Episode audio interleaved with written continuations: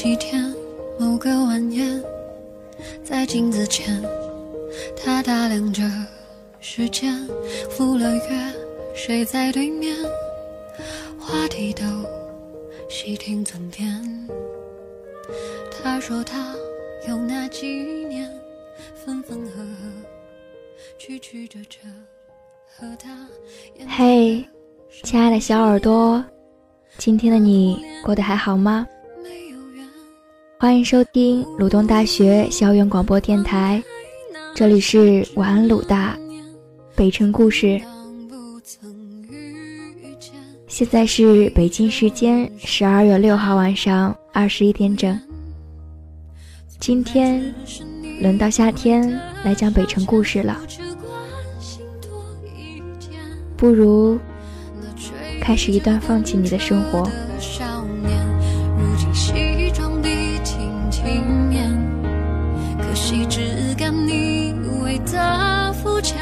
前笑得多欢颜，苦涩的一并吞咽，任他和他住在另个晚上，小姐失恋了。之所以会这么叫她，是因为她跟男朋友分手后特别怕光，白天窗帘一拉开就很刺眼，每天窝在床上消磨时间，也只有到了晚上，才稍微有一点正常人作息。当然，失恋这种事情，无论说的多难受，旁观者也不懂。只有经历过的人，才能真的明白。晚上，小姐初恋、初吻、初夜，都给了同一个人。男朋友是大学同学，一谈就是五年，期间对方家长见过，孩子也怀过。我们都觉得这一对铁打的情侣散不了。结果最后，还是以男友提分手告终。分手理由很玛丽苏，说是自己事业黯淡，晚上小姐给的压力又太大，所以想换个关系相处。失恋第一周，晚上小姐怕光不说，还会伴随间歇性心悸，没有食欲。双人床空出一边，翻来覆去，整夜失眠。时间一分一秒都是折磨。最可怕的是泪点特别低。听到情歌，看到电影里的情侣，甚至是广告灯箱上一些浓情蜜意的香水广告，都控制不住。那一周，我们。都不敢提她男朋友的名字，一提她就揉搓头发，捂着心口喊痛。前段时间微博流行《情深深雨蒙蒙》里可云的搞笑动图，说她是演技担当。当时我们看晚上小姐，跟可云是一模一样的。更夸张的是。他还找过民间庸医扎针灸，说是从生理上治疗失恋，调节他的新陈代谢，抑制情绪。结果痛得死去活来，无以复加，带着身体和心理双重创伤。晚上，小姐请了一周的假，成天琢磨微博发什么，QQ 签名改成什么。抱希望于能想出几句警示名言，让她男朋友读懂自己其实一点都不在乎。但越是逞强，就越没自信。如若说喜欢一个人会被爱到尘埃里，那失去那个喜欢的人连尘埃都不如。他盯着自己打出的矫情句子，又快速删去。最后连累到把自己骂得体无完肤，连吸口新鲜空气都像是犯罪。第二周晚上，小姐开始恢复社交，强迫自己准点上班，对同事强颜欢笑。但聚光症越来越严重，几乎要戴着墨镜在电脑前工作。他是广告公司的设计师，那几天应付一个客户，结果要么把图画得像丧尸出笼，要么设计的海报以为是用 Windows 自带画画工具搞定的。他们公司的老板还算近人情，不但没多责怪，反而送了他一盒保养品。晚上，小姐面无表情地拆开，几个大字写着“海王金尊”。于是，她那几晚都是借酒浇愁，靠酒精入睡。迷蒙中想起大一刚跟男朋友热恋那会儿。他用两个礼拜时间学那些脑残粉丝做了一本相册，上面贴满了他们的自拍和纸星星、千纸鹤。她男朋友二十岁生日，还专程去豆瓣儿开了个活动，让全世界各地的网友给她手写生日祝福。那是她过得最中二，也是最快乐的时光。但到现在，只要一想到这个人不再属于自己，就难过的要死。在回忆的安慰与现实的无奈中无限循环。不是都说了，人最软弱的，就是舍不得。第三周晚上，小姐经常在夜里打电话骚扰我们，一本正经的胡说八道。说他已经放下了。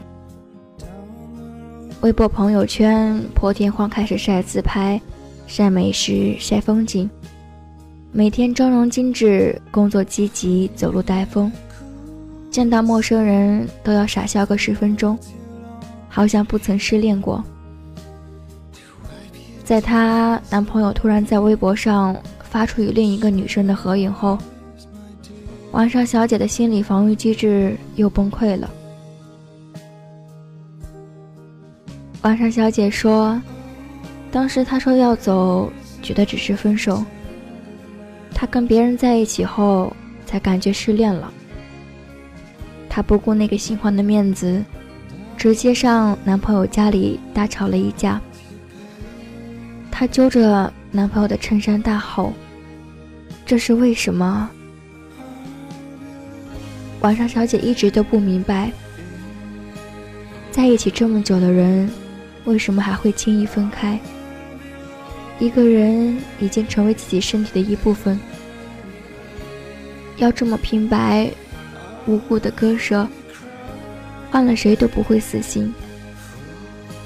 男朋友被吓得不轻，徒手把晚上小姐给拎起来，嚷嚷：“我告诉你为什么。”就是不爱了，我不爱你了，什么都可以当借口。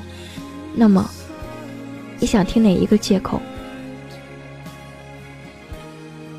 落败的晚上，小姐回到家，把男朋友睡过的枕套、送的 Hello Kitty、一起搭的乐高积木、微信聊天记录等等所有跟男朋友有关的一切全扔了，最后删掉。男朋友的手机号码。等这一切如仪式般的大扫除结束后，他窝在床上听电台，放到孙燕姿那首《我怀念》的时候，他就咬着被角撒狗血一般狂哭。歌词里唱道：“我怀念的是争吵以后，还是想要爱你的冲动。”我们每一个人在爱情里其实都是清醒的，清醒在跟谁恋爱，清醒在这段爱里，我是什么样子，他是什么样子，就连最后分手，自己也清楚答案，可却总是要装作糊涂，愚蠢透顶的不断去问，去问，去得到一个明知道的答案。然后让自己痛得无以复加。我们，即使是对爱津津乐道的圣人孔子，也是自取其辱的骗子。第四周开始到后面一个月的时间，晚上小姐频繁的找虐，去男朋友的微博看他们花式秀恩爱，冒着心肌梗塞的风险，暗地里跟他们较劲，跟自己过不去。他们秀生日蛋糕，晚上小姐就去甜品吃醋的培训班自己 DIY。他们秀旅行照片，他就加了摄影技术群，狂砸积蓄买单反。瘦小的身子背着火箭筒般的长镜头，拍山水花草。就连男朋友不过是分享了首小提琴独奏曲。他就屁颠屁颠的去学小提琴了。至此，他养成了一个习惯：男朋友没分享什么，他就去学什么。只要感受到失恋的伤痛，他就用匆忙来填满。有一次，他上完小提琴课回来，好巧不巧碰上了男朋友和新欢。男朋友没有要打招呼的意思，晚上小姐也只用余光瞥了他们一眼，双方都沉默且冷静。然而回到家，晚上小姐却哭成了一个傻子。她在心里对自己说：“这是最后一次为他哭了。”有人说，大部分的不欢而散。都是因为不懂得见好就收，而还有一小部分，是因为对方不再重要。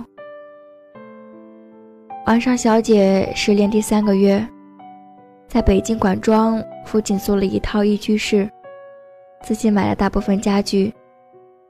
宜家的家具安装说明书上，都画着一男一女配合组装，但他一个人。搞定了所有。新家收拾完毕，他消失了整整两个月。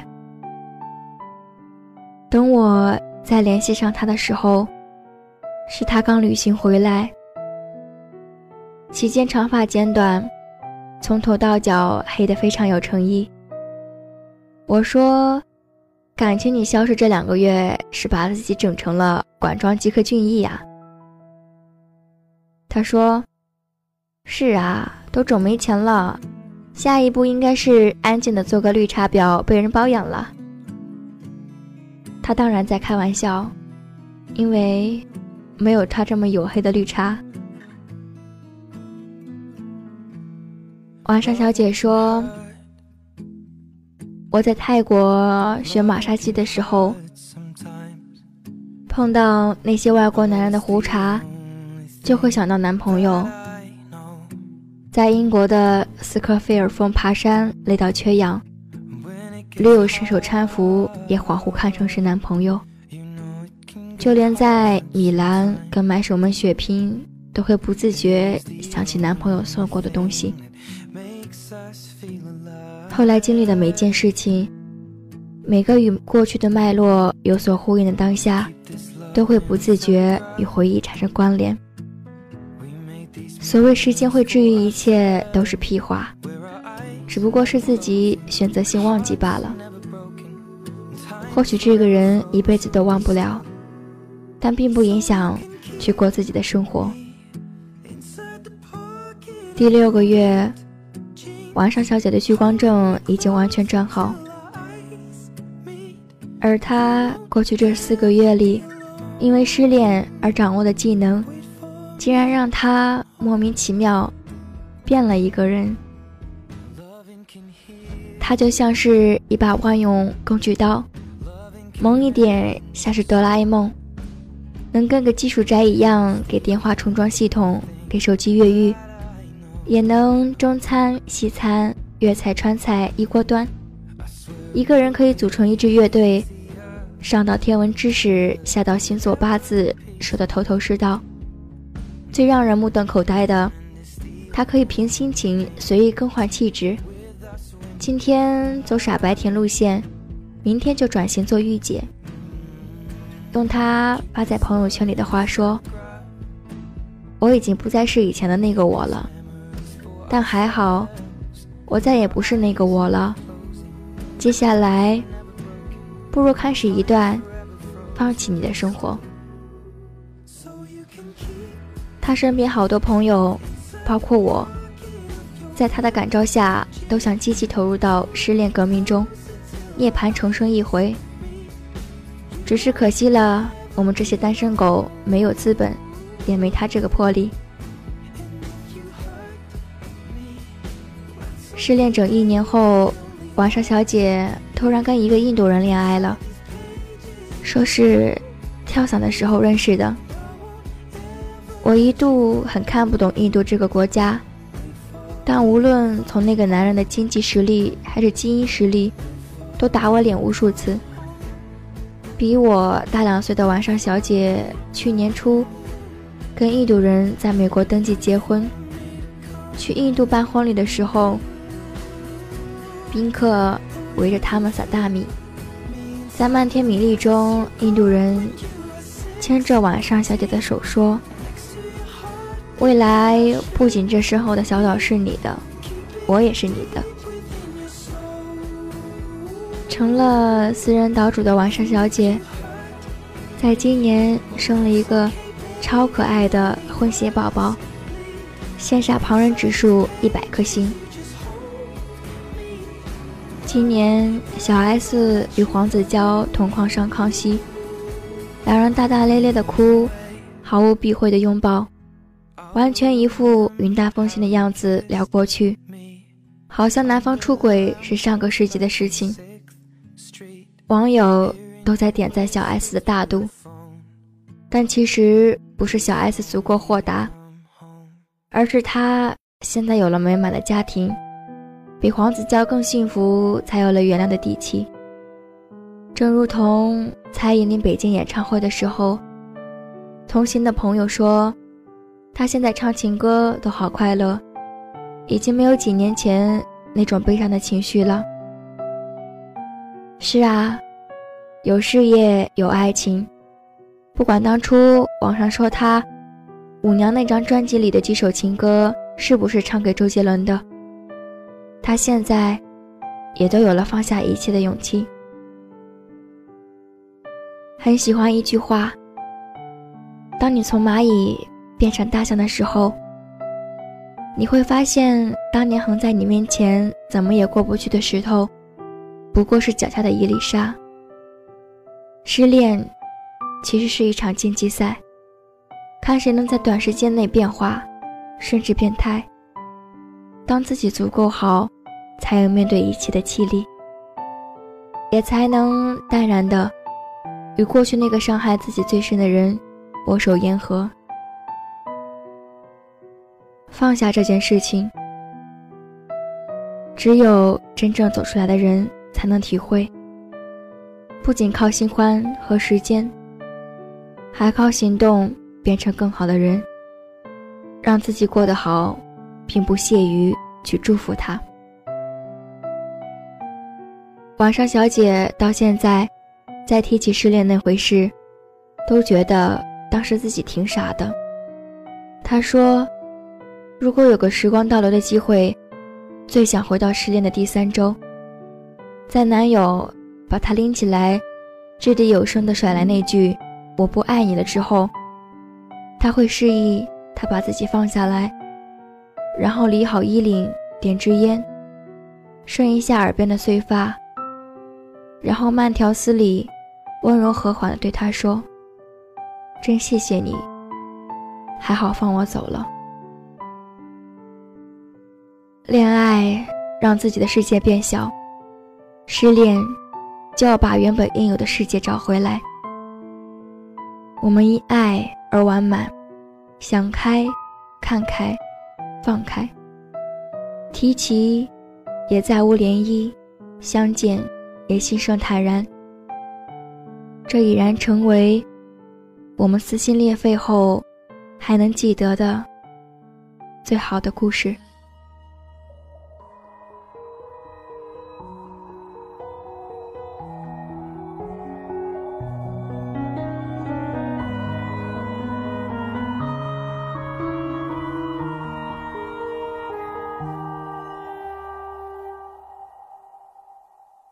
平静着内心波澜，不说再见是最好的想念，让日子匆忙平淡，眨眼间好几年，忘了几年，算是一饱完全。醒来谁在身边？那张脸。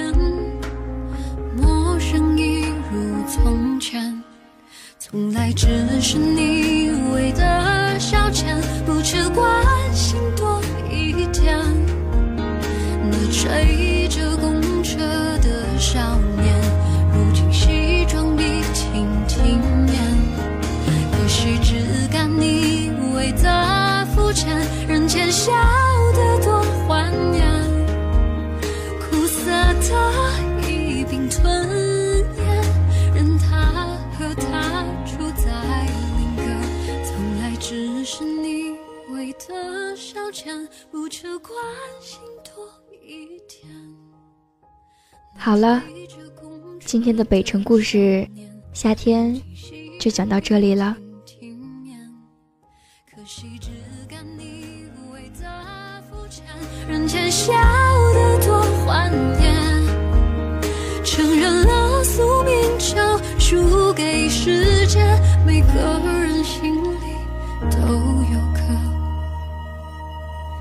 遗憾。